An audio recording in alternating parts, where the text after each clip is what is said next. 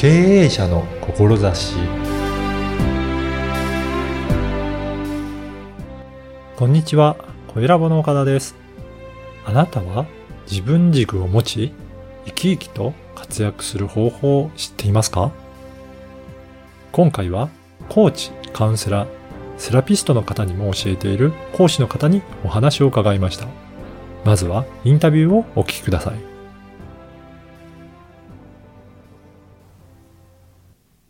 今回は一般社団法人日本マインドワーク協会の西川学さんにお話を伺いたいと思います。西川さんよろしくお願いいたします。よろしくお願いします。えっ、と、西川さんはこの、えー日本マインドワーク協会ということなんですが、はい。このマインドワーク協会でどういったことをされているのか、まずは簡単にご紹介いただけるでしょうか。はい。ありがとうございます。はい。このマインドワーク協会で、私は上級講師、トレーナーという立場なんですが、はい。あの、ここにいらっしゃる方々は、例えばお仕事でコーチ、カウンセラー、セラピストをなさっている方々、うんあるいは企業向けにも展開しているもので、うん企業の社員の方、まあ、いわばこう研修の受講者の方々が多いんですけれども、うん簡単に言いますと、あの自分のそうメンタル面ですね。いかにあの自分で、えーまあトレーニングしながら自分らしさを保てるか、自分軸を保ちながら、いかに自分が生き生きと活躍、あるいはやりたいことを実現していけるか、うん。そういうスキル、うんあり方などをご紹介するようなことをやっております。やっぱりそういった意味でも、マインドっていうのはすごく大切なんですね。ものすごく大切ですね。あの、どういった方がどんな変化を、えー求められてやることが、取り入れられることが多いんですかね？はい、ありがとうございます。あの、今ご紹介したのはそういうコーチとうんかカウンセラーとかセラピストの方々であっても、うん。実はご自身の中でなかなか自信を持って一歩踏み出せないとか、おー行動ができないとか、あるいはご支援されているクライアント様のご支援の時にこうちょっと心がこう揺れてしまうとか、うんご自身も心が折れた経験があって、実はなかなかそこから立ち直れないでいるという方が、自分のメンタル面のコントロールの仕方なんかを身につけて、うん。ブレずに、うん。いろいろな方々のご支援をより積極的にできるようになって成果も出ているとか、うんあるいは企業の方々だと、やっぱりいろんなことでこう悩みながらうん。人間関係、仕事の成果が出ない、えー自信が持てないという中で、自分のメンタル面を自分で保てるようになっていって、コミュニケーションやあの成果でいい面があったということが多いですやねっ。ぱり講師をやってる方でもはい、実は結構迷いながらというか、不安を持ってやってる方もやっぱり多いんですね。いやー、多いです。ものすごく多いですね。うん。だそれが講師とかの立場になっちゃうと、そういうことで悩んでますって言えないので、確かにそうですよね。うん言いづらいので、余計こう抱え込んでしまうっていうジレンマはあるかもしれません。うん。あのー西川さんは、はいこの、えっ、と、マインドワーク協会の前にも、いろいろ、えーのー仕事で経験があると思うんですが、はい。あの、どういったことをされてたんでしょうかね、今までは。はい。あの、まあ、会社員時代の話からあ申し上げてよろしいですか？はい、はいぜひ。はい私はあの、前職ですね、21年間勤めた会社がありまして、実は帝国ホテルに、はい。はい、21年ほどおりまして、うあの、まあ、宿泊部門で、うんあの、まあ、国賓とか海外の賓客の方ですね、あるいは政財界の VIP の方々の接遇なんかもやっていたんですが、はい。どちらかというと、裏方というんでしょうか、スタッフ部門の人間で、人材育成の責任者をずっとやっていたりとか、そうなんですね。はい。人事、で、人事部門で採用戦略を、おまあ、なんていうね、練ってこう採用やったりとか、はい。人事評価制度の改革をやったり、はい。経営企画で、まあ、経営のこう、舵取りというか、うん経営の推進をしながら、あの、大改修のプロジェクトをやったりとかですね。はい。まあ、あの、おかげさまでいろいろな経験をさせていただきました。そうなんですね。はいじゃあ、帝国ホテルでのそういった経験も今にはすごく生きてるということですかね。非常にありがたい経験をしていたんだなって、今でも感じることが多くてですね、うん独立してからは、あの、カウンセラーさんのカウンセラーとか、はいあの。講師の育成なんかもやっていたんですが、やっているんですけれども、あの今ですね、おかげさまで独立初年度から年間200日以上、うんうん企業研修、あるいは行政機関での登壇あ、研修登壇がとか、あの、ファシリテーションがすごく多くてですね、その合間を縫って、個人の方のコンサルティングだったりとか、はい。カウンセリングをやっております。やっぱりそういった企業の方も、そういった帝国ホテルでの経験とか、やっぱりそういったところを注目されているということですかね。はい。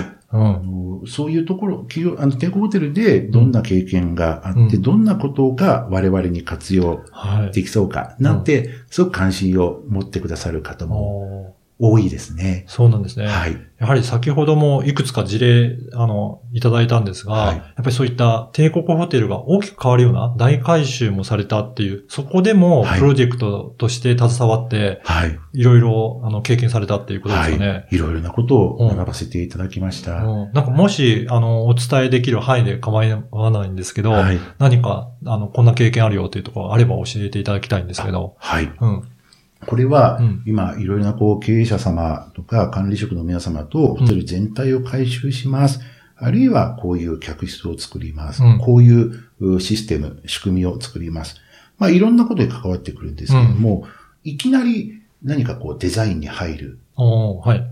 とか、いきなりこうシステムを作る、いきなり制度を作るっていうことをしないんですね。あ、そうなんですね。はい。え初めにはどういったことからはじめにはは、どんなことをやっていくかというと、私たちのホテルってそもそもどんなホテルなんですか？い、おー。とか、はい。私たちの存在意義ってどんなことなんでしょう？とか、いはい。わば、あの会社あるいはホテルの目的、うん。存在している目的、えー意義みたいな、そこをまずしっかりとあの見つめているというか、これ見つめると言っても、ただこう、なんだろうねって考えることだけではなくて、うん。ちゃんと自分たちの言葉で、うん。自分の言葉で発信できる。人に伝えられるうん。そのレベルまでうん、ちゃんと腹落ちできるまで、うん自分たちでどういうホテルなんだ、どういう会社なんだ、我々は何を大切にしてて、うん。何を社会に実現していくんだ、うんそこを徹底的にあ詰めていく。そうなんですね。やっぱりはいそこがしっかりしてないと、はい。やっぱり手掛けていっても、はい。なんかいろいろブレていってしまうということなんですね。おっしゃる通りですね。あの、どっちかというとそこがしっかりしてないと、うん。何かこう目先の手段に走ったりとか、あの、プロセス、単純に手順に走ったりとか、方法論に走ったりとかはい。して、結局はなんかこうバランバラにうんなっちゃう。うんうん。なんでやってたんだっけ？みたいな。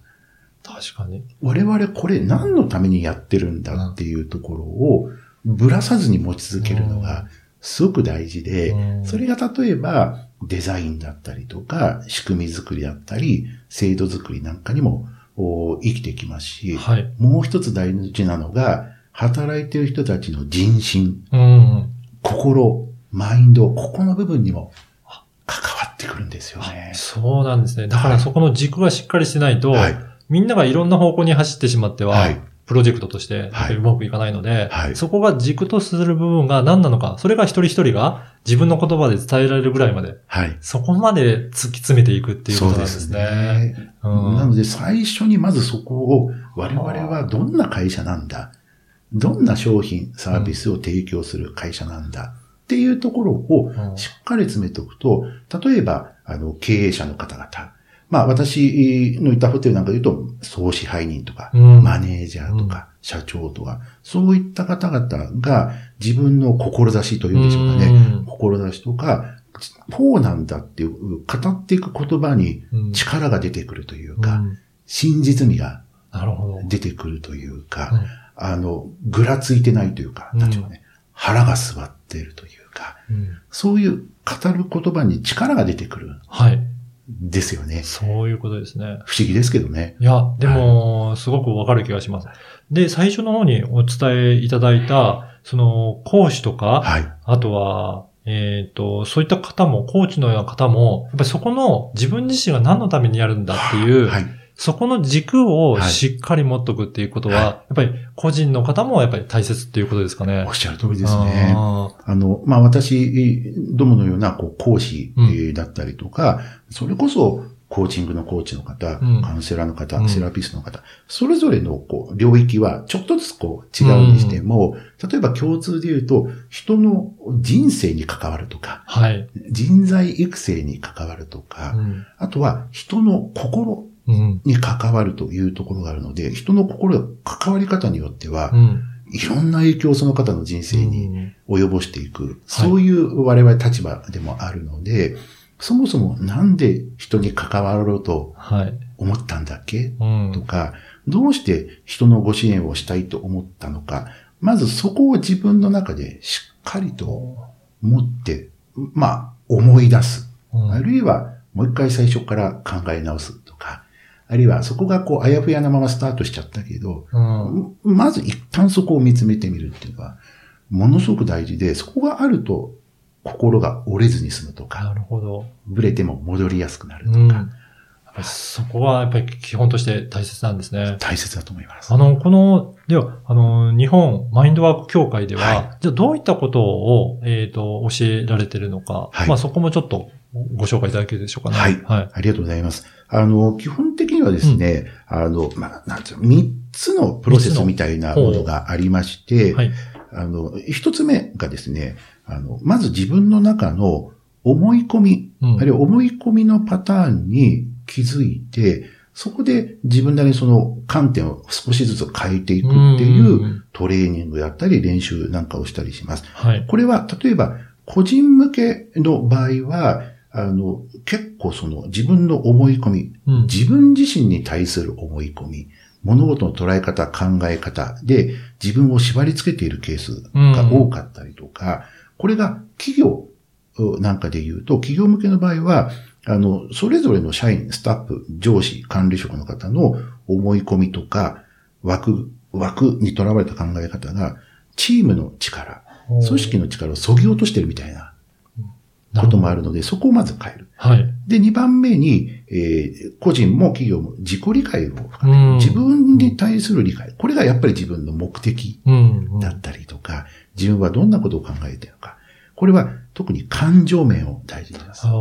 はい。これは特に企業の場合だと、今までは、これ私なんかもそうだったんですけど、いや、あなたの気持ちは聞いてないうんとか、仕事なのに何甘いこと言ってるんだって結構、そういう、よくありがちな言葉ですね。はい。言われて育ってきた世代ですけれども、今は、むしろ一人一人の感情面を無視しては、はい。あの、チームが成り立たないとか、心が折れてしまうなんていうことがあるので、この自解自己理解を深める。特に感情を大切にするっていうのが大事ですね。はい。そして3番目、そういうことを踏まえた上で、じゃあ一人一人をししっかり持った上で、じゃあお互いのコミュニケーション力を高めていきましょう。うん個人だと人に対するコミュニケーション。企業内だとお互いのコミュニケーション力をうん。高めていきましょうと。なるほど。そうすると折れ、折れにくいえーマインドだったりとか、コミュニケーションが深まって成果が出やすくなる組織、チームができると。いうことなんです。はい、そういうご支援をしております。はい。あのー今回のお話を聞いて、はい。ちょっと興味あるなっていう方いらっしゃると思うんですが、はいそういった場合はどういったところからお問い合わせするといいでしょうか？ね。ありがとうございます。はい。ぜひですね、うんあの、検索していただくと、日本マインドワーク協会というふうに検索いただくと、はい。すぐに出てまいります。はいまたは、あの、私のこう、Facebook ページはい。にご連絡いただいたりとか、うんちょっと一つご紹介させていただいてもはいよろしいでしょうか？はい。私、あの、おかげさまで、岡田さんのご支援をいただいて、あの、ポッドキャストを始めようと思っております、ねそうなんですよね。はい。ぜひタイトルも、はいありがとうございますお願いします。えタイトルがですね、信頼される講師のマインドセット。信頼される講師のマインドセットということで、わ割とこう幅広いテーマでうんいろいろご紹介をしていきたいと思っております。はい。ぜひ、えっ、と、このポッドキャストの説明文にもはい URL を掲載させていただければと思いますので、はい。はい。ぜひ、そこからチェックいただければと思います。ありがとうございます。はい。また、あの、次回もお話を伺えたらと思いますので、はい次回もよろしくお願いします。よろしくお願いします。いかがだったでしょうか？帝国ホテルでの人材育成の経験を活かして、心のあり方について深めることをされていることがよくわかりました。社内のコミュニケーションや自分を深め軸をしっかり持つことで説得力が出て力を発揮できるんだなと思いました。次回も引き続き西川さんにお話を伺います。ではまた次回。